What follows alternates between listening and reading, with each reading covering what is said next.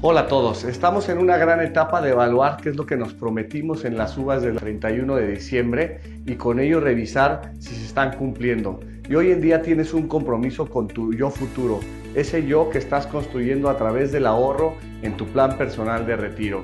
Y como cada año sabemos que tenemos que actualizarlo conforme a la unidad de medida de actualización. Recordemos que las deducciones personales están indizadas a esta medida que va enfocada a que nuestro ingreso, un porcentaje del ingreso lo podamos deducir. Y es ahí donde entran el plan personal de retiro y nuestra cuenta especial del ahorro.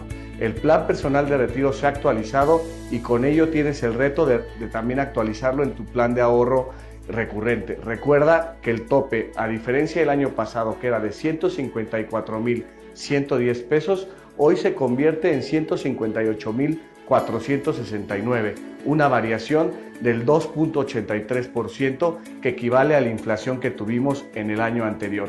No lo dejes fuera y trata de optimizar tu ahorro junto con los beneficios del plan personal de retiro y nuestra cuenta especial del ahorro y sigue ahorrando para tu yo futuro y poder construir esa libertad financiera que tanto buscas.